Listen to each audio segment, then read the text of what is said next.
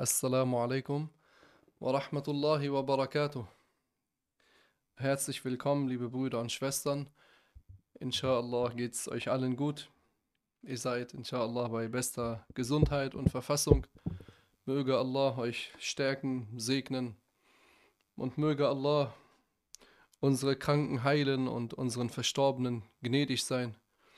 Möge Allah uns mit ihnen im Paradies vereinen. Allahumma amin. Heute wieder mit Mahmoud. Ahlan Mahmoud. Assalamu alaikum. Wa alaikum assalam wa rahmatullah. Ja, da sind wir nun im zweiten, äh, im zweiten, nee, Doch, im zweiten. Im zweiten Jahr des Podcasts. in der zweiten Folge, ne? Von, äh, warum in der zweiten? Die Dieses Jahres? Ja, Boah, warte, jetzt muss ich gegenrechnen. Wir sind ja fast live. Nee, das ist die zweite, doch, das ist die zweite Folge. die zweite. Ja, genau. Letzten Freitag hatten wir den vierten. Doch, dürfte hinkommen. Fünften. Subhanallah. Fünften. Ja, Das ist doch schon wieder lange her, ne? Also unsere letzte Folge ist lange her. na, Wir nehmen ja jetzt fast, fast den gleichen Tag auf. subhanallah, die Zeit ist äh, schnell vorüber und vergeht sehr schnell. Deswegen äh, ist unser heutiges Thema die Zeit Mhm. eine der kostbarsten Gaben von Allah. Allah hat uns sehr viele Gaben beschert, die wir nicht aufzählen können. Es sind unzähl unzählige Gaben, die wir nicht aufzählen können, weil bei der Aufzählung erneuern sich die Gaben. Wie will man sie aufzählen? Ach so, weil die sich nochmal unterteilen quasi. Ja, ja, nur du zählst gerade die Gaben Gottes auf. Während du gerade zählst, gibt es weitere neue Gaben, die Allah dir gibt. Vielleicht zählst du, äh, fallen, fallen dir vielleicht Gaben ein, die die meisten vielleicht gar nicht bedenken? Also manche denken vielleicht nur materielle Sachen. Die sagen, okay, ich habe ein, ich hab ein Dach über dem Kopf, Hm. äh, ich habe äh, ich hab ein Auto, ich habe Kleidung. Aber das ist ja, denken die, okay, das war's doch. Was, was, jetzt, was ist denn jetzt noch mehr? Nur als wären die anderen Dinge am Körper so selbstverständlich, die Die gesamte Kleidung sagen die dann. Also Ah. mehr ist dann quasi, also viele denken dabei nur an Materielles. Subhanallah, materielles ist aber nicht alles. Mhm. Wer nur auf materielles achtet, der ist äh, geblendet. Äh, derjenige, der nur Geld vor Augen hat und sich nur mit Geld beschäftigt, nur Geld anstrebt und nachgeht, der wird irgendwann in einem schlechten Zustand geraten, wie jemand, der betrunken ist und wie jemand, der geistesgestört wird. Nicht, dass das äh, Anhäufen von Geld an sich verboten wäre oder schlecht wäre, nein. Aber wenn man nur das im Kopf hat, nur das sieht, alles andere vergisst, alles andere ist einem egal, dann ist es eine schlechte Eigenschaft. Was könnte man diesen Menschen zeigen, um denen so ein bisschen die Augen zu öffnen? Weil die meinen es ja meistens, also viele meinen es ja vielleicht gar nicht böse, dass sie einfach nur auf Geld achten, sondern einfach, weil sie die Dinge gar nicht bedenken, weil sie vielleicht gar nicht in die Situation kamen, dass ihnen irgendwas gefehlt hat, was sie vorher hatten. Mm.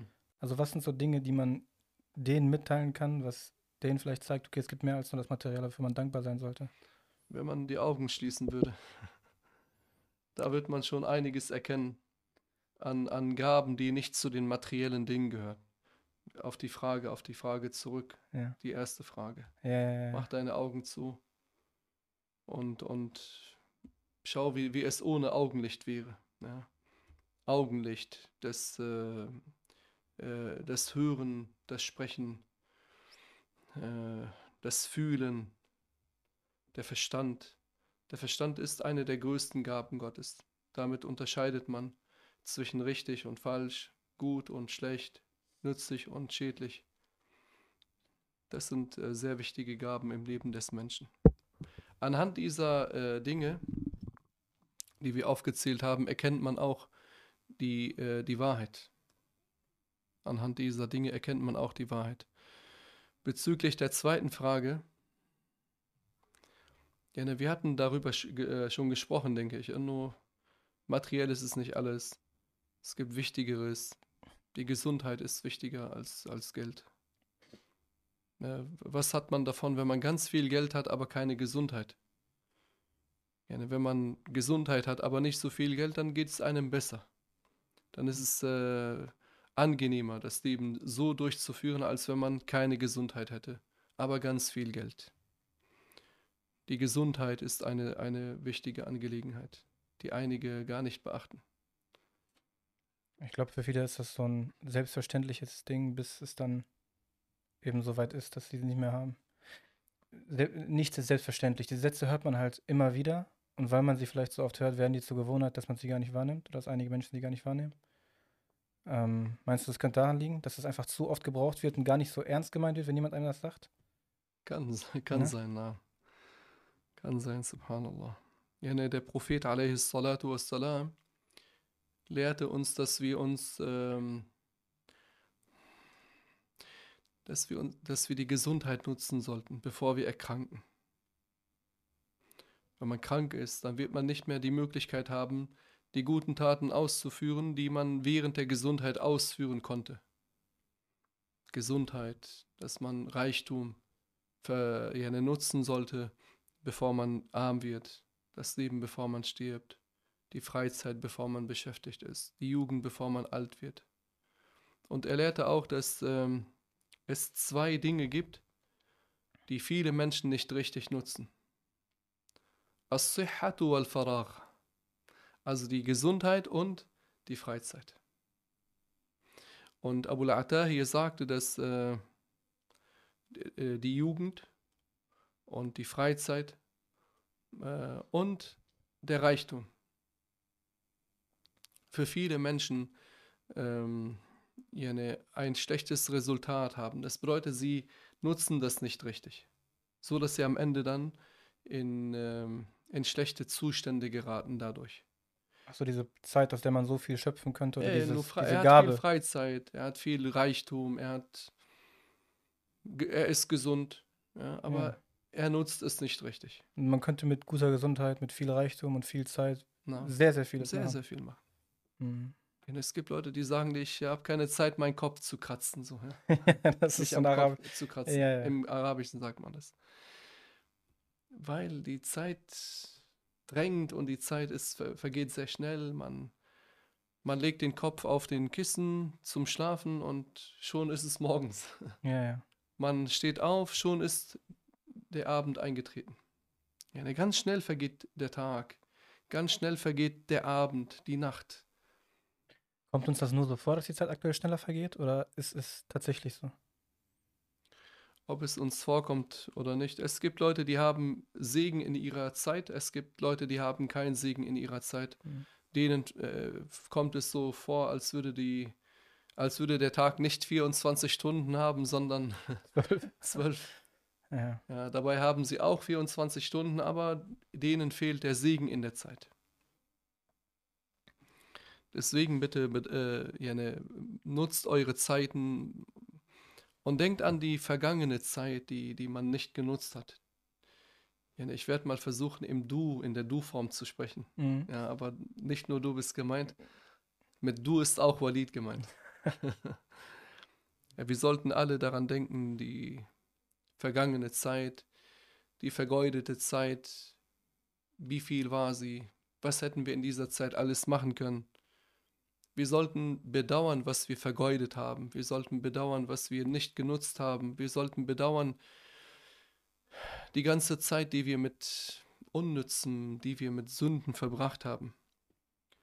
Wir sollten die restliche Zeit nutzen, um äh, an die perfekten Menschen nahe zu kommen, äh, den perfekten Menschen nahe zu kommen. Kermelin, also dass mhm. wir den, den, den Kermelin nachkommen und sie einholen. Ja, so sollten wir die restliche Zeit damit verbringen. Das heißt, die sind der Maßstab. Auch wenn man das nicht jeder Mensch vielleicht genug Zeit oder welche Gabe auch immer er nicht genug davon hat, um diesen Status zu erreichen. Das sollte der Maßstab sein und nicht irgendwie jemand, der ein bisschen besser ist als du. Und dann ja, macht man so ein bisschen was besser und denkt man, okay, jetzt äh, Bei den weltlichen Dingen betrachten wir immer die Menschen, die weniger haben als wir. Mhm. Wenn du schau auf die Menschen, die weniger haben als du, dann bist du eher dankbar für die Gaben, die Allah dir gegeben hat. Aber bei den religiösen Angelegenheiten, da schauen wir immer auf die Menschen, die mehr haben als wir. Um auch dahin zu kommen. Ah, weil wenn man bei den religiösen Angelegenheiten auch auf die Menschen gucken würde, die einen schlechteren Zustand haben als man Ja, selber, dann wird man auch so schlecht werden wie wird, sie. ja, oder man wird sich ruhig, äh, man wird sich ähm, äh, zur Ruhe setzen, quasi. Und dann wird man ja eine Rückschritte Ja. machen. Nachlässig werden. Deswegen bei den weltlichen Angelegenheiten immer auf die Menschen schauen, die weniger haben. Und Mhm. bei den religiösen Angelegenheiten immer auf die Menschen, die über einem sind. Von den Rängen her mehr erreicht haben als, einer, äh, als man selbst. Äh, Im Arabischen sagt man, gieße deinen Zweig, solange er feucht ist. Mhm. Gieße deinen Zweig, Russun. Mhm. Ja, gieße deinen Zweig, solange er feucht ist. Solange es Möglichkeit gibt, solange es Potenzial gibt, sollte man sich bemühen, sollte man sich kümmern. solange es Hoffnung gibt, solange man die Chance hat, sollte man sie nicht vergeuden.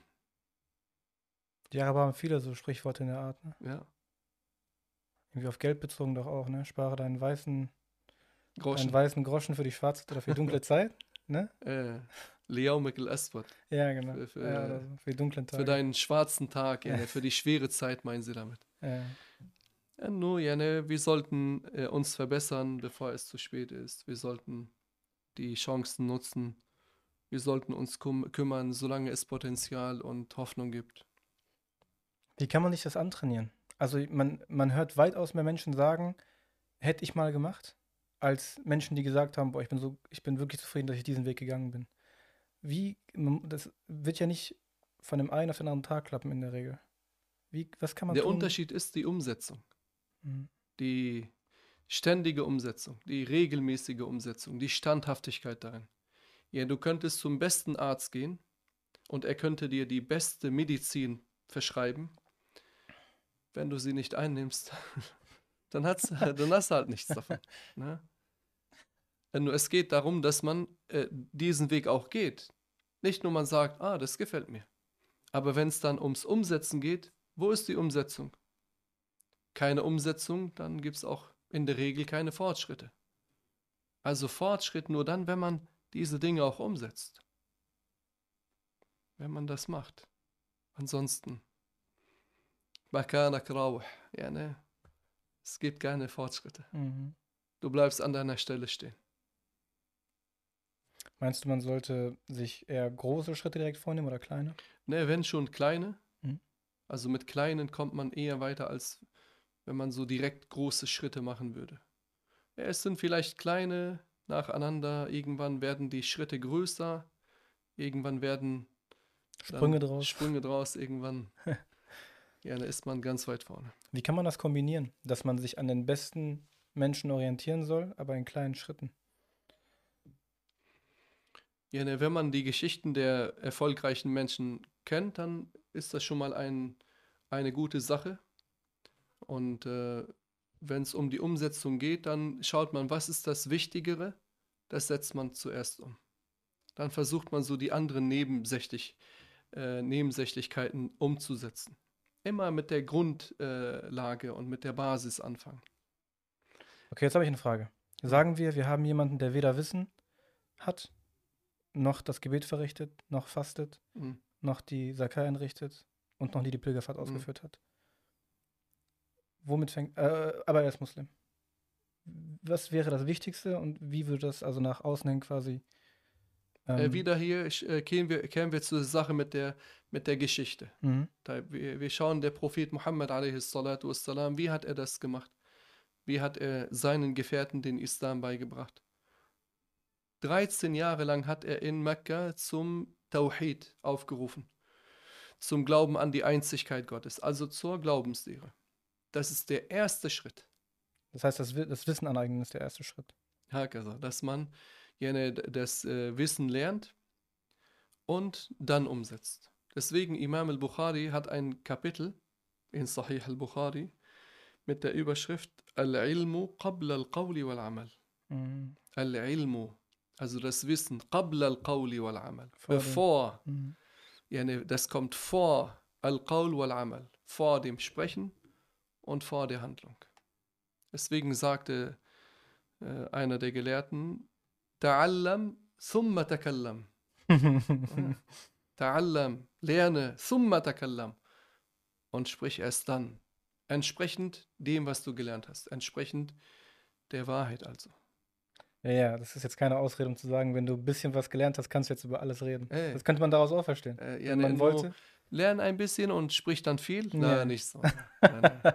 Wichtiger Zusatz. Äh, nur gerne lernen und sprich dann äh, entsprechend dem, was du gelernt hast. Das, was man sagen darf, sag es. Was man nicht sagen darf, sag es nicht. Also das Wissen. Heißt jetzt nicht, dass man drei, vier Jahre damit verbringt, ein Kapitel zu lernen und dann, und dann die anderen Kapitel wieder drei, vier Jahre durchgeht. Na, Irene, wenn jemand wirklich das Pflichtwissen lernen will, dann schafft er das, wenn er sehr fleißig ist, in drei Tagen. In drei Tagen. Drei Tagen. Nachhaltig auch, dass er das Ja. für eine längere Zeit behält. Ruhe, entscheidend ist das Verstehen. Mhm. Nicht nur der Lehrer sagt und was sagt er da? Ich brauche einen Übersetzer. Ja, ja. Ich habe drei Tage lang was gehört. Aber was hast du gehört? du musst das mitnehmen, Ja. weil entscheidend ist das Hören, das Verstehen, äh, auch wenn man nichts mitschreibt. Ja, dass man das versteht. Man lernt den Glauben.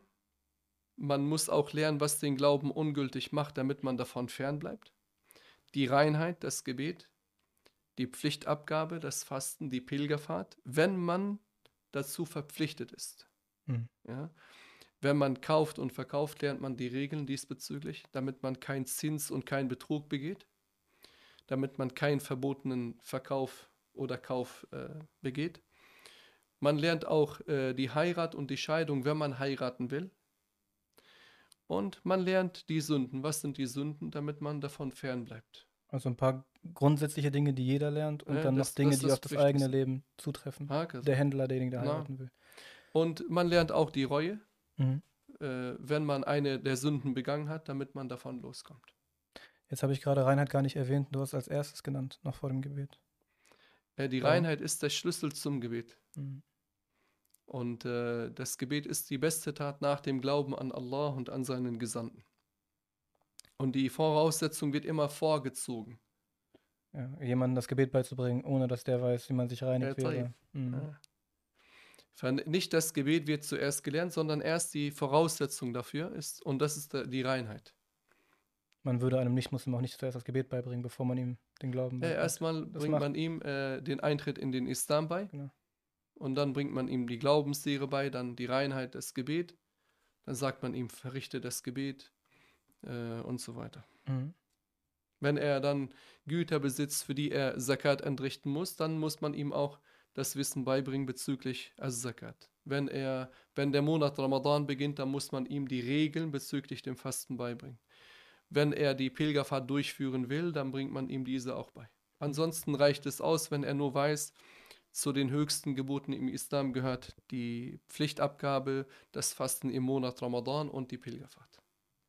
Und ja, in der Regel kaufen wir alle, ja, oder manche verkaufen auch Businessmänner oder Businessleute, damit die anderen nicht traurig sind. Ja. Businessleute. Die anderen. Äh, ver, was machen wir in diesem Fall? In diesem Fall müssen wir lernen, Ja. wie man diesen Handel betreibt. Handel betreiben ist etwas Gutes. Wenn man das mit aufrichtiger Absicht für Allah macht, dann bekommt man Belohnung dafür im Jenseits. Ähm, gerne diese Kau äh, Kaufverträge müssen so abgeschlossen werden, wie Allah es befohlen hat, entsprechend der islamischen Gesetzgebung. Gerade in Zeiten, wo ganz viele Dinge so selbstverständlich genommen werden, die vielleicht gegen Äh, nur manchmal sagst du, nur, warum machst du so? Das darf man doch so nicht im, im Islam. Ja, das machen alle. Auch wenn es alle machen. Dann wird es trotzdem nicht erlaubt sein. Mhm. Deswegen wurde gesagt, äh, gehe den Weg der Rechtleitung. Und äh, fühl dich nicht einsam, wenn nicht alle diesen Weg gehen. Wenn du merkst, du bist einer der wenigen, die diesen Weg gehen. Und ähm, lass dich vom, äh, von der Anzahl der Irregegangenen nicht täuschen und blenden. Äh, auch wenn diese Anzahl groß ist. Ja, ne, auch wenn du sagst, nur, wenn du, wenn du sagst, das ist das Richtige, aber daran halten sich nur wenige Leute. Äh, lass dich ja, ne? ähm, lass dich nicht davon abschrecken, dass nicht viele das machen oder nicht alle. Auch wenn es nur einige machen. Nur fühl dich nicht einsam. La tastawhish, yani fühl dich nicht einsam. Turuq al-Huda. Wenn du dich auf den Wegen der, äh, der Rechtleitung einsam oder alleine fühlen solltest. Äh, nur, yani es kommt nicht auf die Anzahl an. Lasst euch nicht davon abbringen, dass man sagt, nur, ich bin der Einzige in meiner Familie, der betet. Oder der das Gute gebietet oder das Schlechte verwirft oder der den richtigen Glauben hat, der nicht daran glaubt, dass Allah sitzen würde. Oder ich bin der Einzige, der daran glaubt, dass Gott ohne Ort existiert, ohne Zeit, ohne Richtung, dass über ihn keine Zeit vergeht, dass er nicht mit Eigenschaften der Geschöpfe beschrieben wird. Alle anderen denken, dass Gott ein alter Mann wäre, der irgendwo oben sitzen würde. Lass von der Wahrheit nicht ab. Wir reden da von allen anderen in seiner Umgebung, oder? Ja, in, in, der Weil- Familie oder in der Umgebung Ja. oder Die Mehrheit der. äh, in der Hakaza. Aber ich meine jetzt, manchmal ja, ne, sprechen mich einige Brüder an, die Mhm. sagen, meine Eltern haben einen falschen Glauben. Die glauben, dass Allah ein, ein alter Mann wäre, der irgendwo oben sitzen würde. Hm. Äh, Ja, ne, was sagen wir diesen Menschen? Äh, Bringt euren Eltern das Richtige bei, auf gute Weise, mit guter Erklärung, mit Weisheit, Ermahnung, schöne Ermahnung. Weil Wir, wir können die Menschen nicht zur Rechenschaft ziehen, Mahmoud. Nein. Ja, ne, derjenige, der zur Rechenschaft zieht, ist Allah. Wir können die Menschen nur ermahnen, erinnern, beratschlagen. Mehr können wir auch nicht. Wir sagen das ja, oder Menschen sagen das ja auch nicht, um den anderen, weil sie den anderen hassen. Oder weil sie ihn kritisieren wollen oder weil sie ihn klein machen wollen. Hm. Wenn er nicht das Beste für sie wollen würde, dann würde er das ja überhaupt nicht sagen und sie auf diesem falschen Glauben lassen. Ich wollte aber vorhin nur ganz, äh, also nur klarstellen, nicht, dass dir das jemand falsch auslegt. Guck, was Walid El-Sein sagt irgendwie. Ähm, weil das so klang, als wenn du sagen würdest, selbst wenn du der Einzige auf der Welt bist, der das glaubt und alle anderen glauben was anderes. Aber das wird halt nicht eintreffen, Nee, auf der Welt nicht. die, die Mehrheit. In deiner Umgebung vielleicht. Das, genau. Äh, aber in deinem gut, Dorf, in deiner, in deiner Straße. das werden einige gut rausschneiden können, glaube ich. Aber ja. Wollen sie machen. Aber diese Leute, die nach Fehlern anderer suchen, die sollen wissen, dass auch sie Fehler haben und die Leute auch Zungen haben. die Leute haben auch Zungen und Augen. Und äh, vieles kommt im Leben zurück. Vieles kommt im Leben zurück. Ne, jeder von uns sollte an seine vergeudete Zeit denken, was er alles in dieser Zeit hätte machen können, was er alles verpasst hat. Wenn man allein nur daran denkt, das reicht schon als Ermahnung für einen. Das genügt schon als Ermahnung. Und wo ist die Gemütlichkeit der Faulheit? Die Faulheit ist gemütlich, ne? Ja, sehr gemütlich. Äh, aber wo ist die Gemütli äh, Gemütlichkeit, in, äh, die, die man in der Zeit hatte, wo man ähm, vieles vergeudet hat? Weg. Mhm. Und äh, dadurch ist einem sehr viel Gutes entgangen. Man hat vieles verpasst. Von denen man heute noch was hätte, im Gegensatz Ja, zur Gemütlichkeit. Hakaza. Gemütlichkeit weg und die Vorzüglichkeiten sind weg. Subhanallah, die Salaf, die geehrten Salaf, waren sehr, sehr bemüht, jede Vorzüglichkeit zu erlangen. Und wenn sie eine verpasst haben, dann haben sie sehr geweint. Eine einzige. Wenn sie eine verpasst haben, dann haben sie sehr geweint. Wir reden von einer Verzüglichkeit. Wir reden nicht mal von einer Pflicht. Ne? Die Pflichten haben sie verrichtet. 100 Prozent. Ja. Aber wir reden von So Dingen, die sie hätten bekommen müssen. Äh, freiwilligen Dingen. Eine. Wenn sie eine verpasst haben, dann haben sie sehr geweint. Manch einer unterlässt die Pflichten und er weint nicht mal aus Furcht vor Allah, aus Reue gegenüber Allah. Es gab äh, einen, er hieß Ibrahim ibn Adham. Dieser Ibrahim ibn Adham sagte, wir haben einmal einen kranken Abid besucht einen kranken Menschen, der Allah angebetet hat, der, der damit beschäftigt war, überwiegend die Ibadah, die Anbetung Gott gegenüber auszuführen. Er sagte, wir gingen zu ihm rein und er schaute auf seine Füße und weinte dabei. Was wird einer, manch einer denken? Warum schaut er seine Füße an und weint? Ja, das, wirkt, das wirkt fremd, verrückt. Äh, nur, dann hat, haben sie ihn gefragt, warum weinst du? Mhm. Er sagte, ich weine deswegen, weil sie nicht staubig geworden sind, fi sabilillah. ja, ja, ich weine äh, aus dem Grund, weil ich sie nicht staubig gemacht habe, fi sabilillah, jene auf dem Weg Gottes beim Guten. Ja.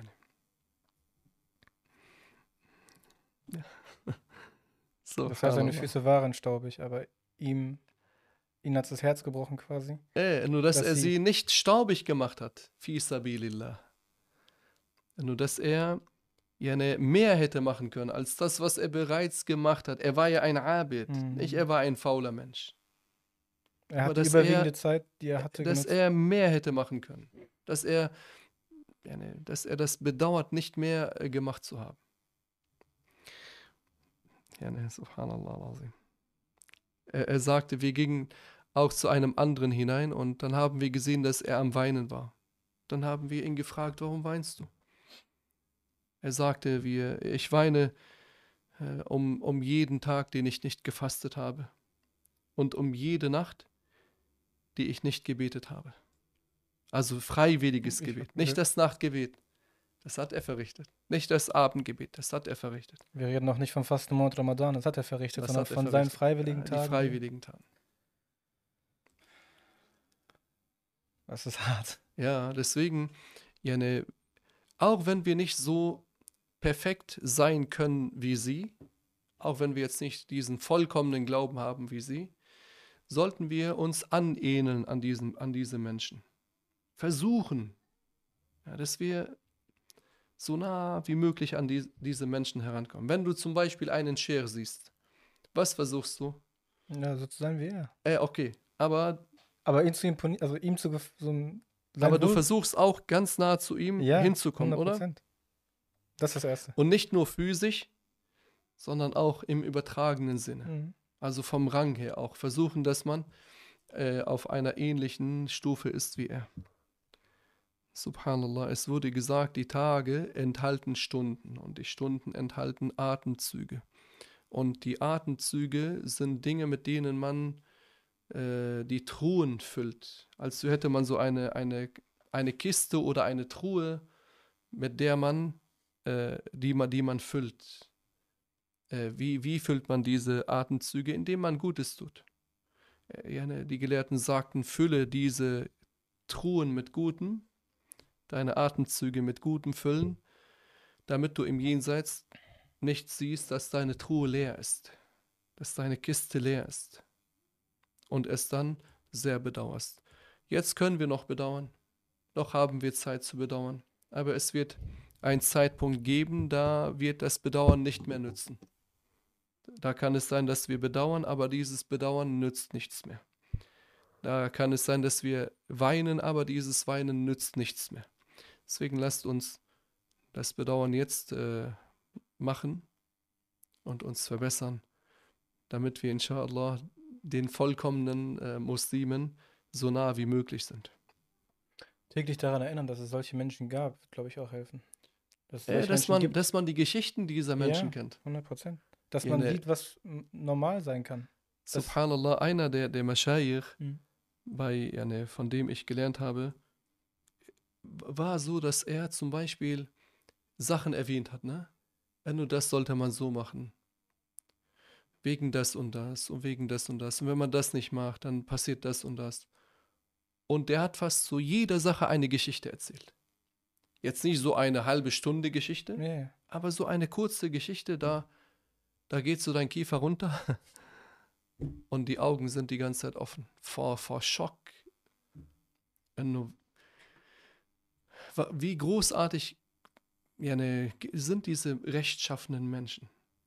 Wie, wie, wie, wie, wie haben sie ihr Leben verbracht? Auf was für eine großartige Weise?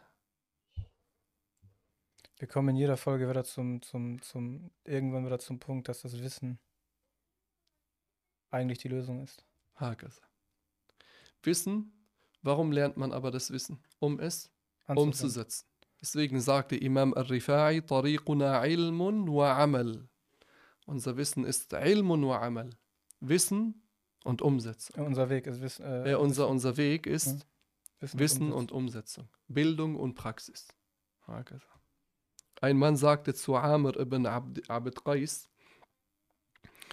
er sagte, halt mal an, bleib mal stehen, ich möchte mit dir sprechen.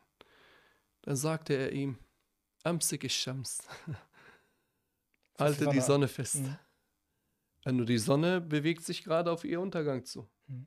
Halte sie fest. Nur nach dem Motto, ich habe keine Zeit. Die Sonne bleibt nicht stehen. Ich muss weiter, ich habe ja eine, ich habe Wichtiges zu tun und die Zeit ist unaufhaltsam.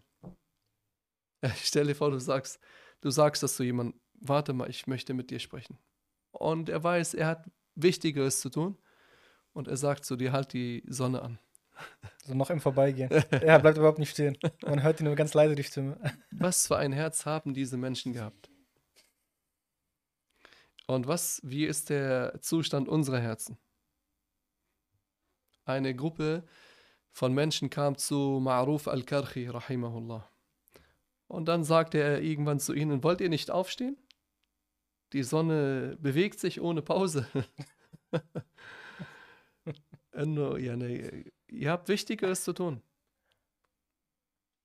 Deswegen auch ihr, liebe Brüder und Schwestern, ihr achtet darauf, dass ihr eure Zeiten richtig nutzt und dass ihr eure Zeiten nicht vergeudet. Füllt eure Zeiten mit gutem. Yani wenn man Subhanallahi wa bihamdihi sagen würde, dann bekommt man dafür eine Palme im Paradies. Nachla. Es gibt mehrere Überlieferungen. Subhanallahi wa bihamdihi oder Subhanallahi al-Azimi wa bihamdihi. Kann man beides sagen. In beiden Fällen maximal fünf Sekunden Redezeit. Äh, Subhanallahi wa bihamdihi oder Subhanallahi al-Azimi wa bihamdihi. Nicht mal fünf Sekunden. Äh, äh, dafür bekommst du eine Palme im Paradies. Ibn al-Jawzi hat das seinem Sohn gesagt und dann hat er ihm gesagt, ja, ne, schau mal, derjenige, der, der seine Zeit nicht nutzt, wie viele Palmen er ver verpasst. wie viele Palmen er verpasst. Ja, ne, ver, verbringt eure Zeit mit Sikr. Sikr ist etwas, was das Herz äh, belebt, was das Herz stärkt, was das Herz erleuchtet. Äh, die Trauer verschwindet, inshallah, das Herz äh, verspürt innere Ruhe. Die Salaf haben ihre Zeiten genutzt, sogar die Momente, die Augenblicke haben sie genutzt. Es gab einen, der hieß äh, Kahmas dieser Kahmas, hat täglich den Koran dreimal durchgelesen. Dreimal. Täglich. Täglich, ja. Zusätzlich zu deinen Gebeten. Äh, wir, manchmal machen wir den Koran auf, wir lesen ein bisschen dann. Augen sind müde, ich kann nicht mehr. Dann, als würde ja, ne, irgendwas an uns kratzen, dass wir auf unser Handy schauen sollen. Das ist wirklich so, ne? Oder? Ja, 100 Prozent. Okay, jetzt will ich mal den Koran lesen. Da klingelt schon das Handy. Muss oder, nicht mal, manchmal muss nicht mal klingeln. Einfach oder so es, wie du gesagt hast, nur irgendwas kratzt hier, ja. als würde es sagen, schau mal auf dein Handy. Subhanallah. Abu Hanifa, rahimahullah, und auch andere haben, yani Abu Hanifa hat 40 Jahre lang das Morgengebet mit der Teilwaschung verrichtet, die er zum Nachtgebet vollzogen hatte. Das heißt, er hat die Nacht nicht geschlafen. Mhm. Er hatte während der gesamten Nacht eine gültige Teilwaschung, weil er nicht geschlafen hat. Die Nacht, das Nachtgebet hat er mit der Teilwaschung verrichtet, ja, und mit derselben Teilwaschung das Morgengebet. Vier, fünf, sechs, sieben, acht, viele Stunden später auch immer. Wie hat er die Zeit genutzt? Das ist ja, weil das könnten ja jetzt, das kann man ja jetzt nachmachen. Ja. Aber es ist die Frage, wie man diese Zeit dazwischen nutzt. Mit Gebeten, mhm. mit Koran-Rezitation, mit dem Wiederholen des islamischen Wissens. Und es gibt Gelehrte, wie zum Beispiel äh, Abu Mansur al-Baghdadi, der sagte, die beste Zeit zum Lernen ist die Nacht. Andere sagten der Morgen. Mhm.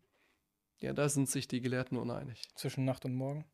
Ja, nur äh, Herr ja, ne, Abu Mansur sagte nein, in der Nacht. Das, da sind die Gedanken klarer. Äh, und andere äh, sagten, die Gedanken sind klarer am Morgen, ähm, nachdem man etwas geschlafen hat. Beides macht perfekt Sinn. Hakasa. Ne? Morgens Sorry. ist der Tag so, wenn man Sorry. den Tag startet und nachts, dann alles ruhig ist, man hat das Gefühl, alle schlafen. Na. Abu Hanifa rahimahullah. Es gab äh, eine Frau, die hieß Rabi'a al-Adawiyya. Rabi'a al-Adawiyya. Sie hat die ganze Nacht durchgebetet. Und als dann der, äh, die Morgendämmerung aufgekommen ist, ist sie kurz eingenickt. Und dann ist sie erschrocken wach geworden und sagte dann, An-Naumu fil qabri tawil. der Schlaf im Grab wird noch lang Wird sein. noch lange sein. Ja, ne. Wir sollten unsere Zeit nicht mit Schlafen vergeuden, sondern wir sollten die guten Taten verrichten. Manch einer sagt, ja, ne, das sind Gelehrte und es sind Heilige und es sind Rechtschaffene, die du erwähnt hast. Äh, aber es wurde doch gesagt, فَتَشَبَّهُ illam takunu mislahum. Ja, ne, ähnelt euch an diese Menschen an, wenn ihr nicht so sein könnt wie sie. Mhm. Wir können nicht so sein wie sie, okay, aber dann ähneln wir uns an diesen Menschen an. Inna tashabbuha bil kirami falahu. Das bedeutet, das Anähneln an den guten Menschen ist falahu. Erfolg. Führt zum Erfolg. Sheikh Hussam, möge Allah ihn schützen und ihm ein langes Leben bescheren, aus dem. Libanon. Mhm. Unser Sheikh. Er sagte, ordnet eure Zeit. Schafft Verordnung in eurer Zeit und teilt die guten Taten darin auf. Und ihr werdet dann den Segen in der Zeit finden. Die guten Taten direkt mit einplanen in den Hakaza. gesamten Tag. Und nicht am Ende, sondern immer am Anfang. Oder zwischendurch, wenn Zeit ist, ungeplant. wenn ich das, Zeit ja, habe, das, ist, das nee. wird nicht klappen. Hakaza. Immer jene. Das Wichtigste, was wir am Tag verrichten, ist das Gebet. Ja. Und dann kommen die anderen Dinge. Dann kommt Familie und dann kommt äh, die Arbeit und dann kommt die Schule und das Studium. Erst dann. Nicht erst die weltlichen Dinge. Und wenn ich noch Zeit habe, das Gebet, la, andersherum. Erst das Gebet, das, heißt, das hat die größte Priorität. Verrichte es, habe ein ruhiges Gewissen dann. Habe innere Ruhe. Ja, jemand, der sich äh, zum Schlafen hinlegt und, und der weiß, er hat alle fünf Gebete verrichtet, was für eine innere Ruhe hat er, Mhm. wenn er sich schlafen legt? Wie ist sein Gefühl im Inneren, in seinem Herzen? Da vergleich mal das mit demjenigen, der nicht betet. Mit was für einem Gefühl und mit was für einem Gewissen legt er sich schlafen? Der andere hat eine innere Ruhe, die der andere nicht hat. Und wenn man keine innere Ruhe hat, wenn man kein ruhiges, reines Gewissen hat, dann wird man auch nicht erholsam schlafen können. Deswegen derjenige, der sich schlafen legt und er weiß, Alhamdulillah, ich habe all meine Gebete heute verrichtet. Was für einen angenehmen Schlaf wird er haben? Ja, nie. Hey. Mhm. Und der andere, der wird dann beschäftigt sein. Manch einer, der, der weiß, dass er nicht betet und dass er nicht gebetet hat und dass es falsch ist, aber er kommt davon nicht los, weil er falsche Prioritäten setzt. Du hast falsche Prioritäten. Das Erste, was du machst, ist das Weltliche. Habibi, das Erste, was du machen solltest, ist der Tahsin, ja, und dann das Gebet. Und dann, dann kommt alles andere. Dann. Wenn du mal sagen würdest, man würde für jedes Gebet die Teilwaschung machen. Wenn du die Minuten zusammenzählst, die am Tag einnehmen, Ja, wie auf viel werden kommen das? wir dann? Wir sind Da fünf Gebete. Sagen wir mal im Durchschnitt sechs Minuten, sieben Minuten pro Gebet. Wenn jemand Ja, ne, sag mal fünf Minuten. fünf Minuten pro Gebet, 25 Minuten. pro Teilwaschung, der macht die komplett Gamel. Wie viel dauert die komplette Teilwaschung? Nicht mal eine Minute? Naja, das glaube ich noch weniger. Also Minute, weil so zwischen, auf jeden Fall weniger als fünf Minuten. Sagen wir mal viel, sagen wir mal drei Minuten. Und bei drei und 15 Minuten plus die 25 sind bei 40 Minuten am Tag. Von 24 Stunden. Ja. Also das, das, das, das sieht man ja auch an der Art und Weise von den Menschen, die es richtig gemacht haben. Die haben ja ähm, jemanden, der nicht am Fasten war, irgendwie versucht, einen Grund zu finden, warum das jetzt vielleicht doch nicht falsch ist. Warum der nicht, äh, dass er vielleicht ähm, einen schuldbaren Grund hat. Waren die bei Menschen, die nicht gebetet haben, auch so? Dass sie gesagt haben, ah, vielleicht kann er nicht beten, vielleicht hat er keine Zeit. Das ist ja nie passiert. Die sind ja davon ausgegangen, der, also bei, bei dem Nicht-Betenden gab es ja für sie keinen Grund, ihn irgendwie gut zu reden. Jene, wenn wir ähm, die erfolgreichen Personen betrachten, dann waren sie alle Betende. Mhm. Es gab unter den erfolgreichen Menschen, religionsbezogen, keinen Nichtbetenden. Keinen Nichtbetenden. Waren alle betende Muslime. Das bedeutet, das Nichtbeten führt zum Gegenteil davon. Für diese Menschen, die das Gebet unterlassen, die sollten sich mal die Frage stellen, wohin, wohin wollen sie? Wollen sie mit dem Nichtbeten im Jenseits mit dem Pharao und Qarun und Haman und Ubay ibn Khalaf versammelt sein? Denn der Nichtbetende wird im Jenseits zu einer bestimmten Zeit mit den Köpfen des Unglaubens versammelt sein. Qarun, Haman, äh, Fir'aun, Qarun, Haman und Ubay ibn Khalaf. Also derjenige, der den Erfolg anstrebt, der hat das Gebet einzuhalten. Wer das Gebet nicht einhält, der wird nicht zum Erfolg gelangen. Ja, stell dir vor, der Rufer ruft zum Erfolg und er geht nicht ein. Ja, dann brauchst du auch nicht erwarten, wenn du keinen bekommst. Äh, nur, nur wie eine. Was willst du erwarten? Du gehst nicht zum Erfolg, aber willst Erfolg haben? So überrascht dich das jetzt, dass du keinen äh, hast? nur wie eine. Er sagt Hayya al-Falah, Hayya al-Falah. Und er ignoriert und bleibt draußen. Kommt nicht in die Moschee rein und betet. Kommt nicht rein und unterlässt das Gebet. Ganz Was? wichtig, die Zeit ist äh, eines der kostbarsten Gaben, die Allah uns beschert hat. Was ist denn, wenn jemand sagt, ja, ich bin ja erst, ich bin ja erst 25. Ich bin ja, ich, ich also wann soll ich, ich sterbe vielleicht mit 70, 80.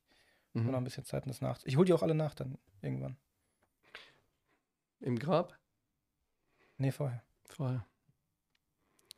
Wer hat denn die Garantie, dass er so lange leben wird? Wer? Es gibt äh, Enkelkinder, die vor ihren Großvätern sterben.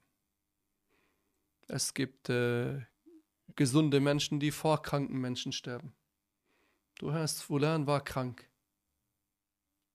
Der lebt aber länger als der andere, der, der gesund, der kerngesund war. Nicht nur kranke Menschen sterben, nicht nur ältere Menschen sterben, auch junge Menschen, auch gesunde Menschen sterben. Hast du im Kopf, wie oft wir nicht aufnehmen konnten? Wegen Trauerfeiern? Weil, ja. weil so viele Menschen sterben? Zwei. Das war jetzt diese Woche auch zweimal so. Ne? Ja, diese Woche auch. Lasst euch äh, nicht vom Wichtigen ablenken und abhalten. Nutzt eure Zeit, bevor es zu spät ist. Passt auf euch auf. Wassalamu alaikum wa rahmatullahi wa barakatuh.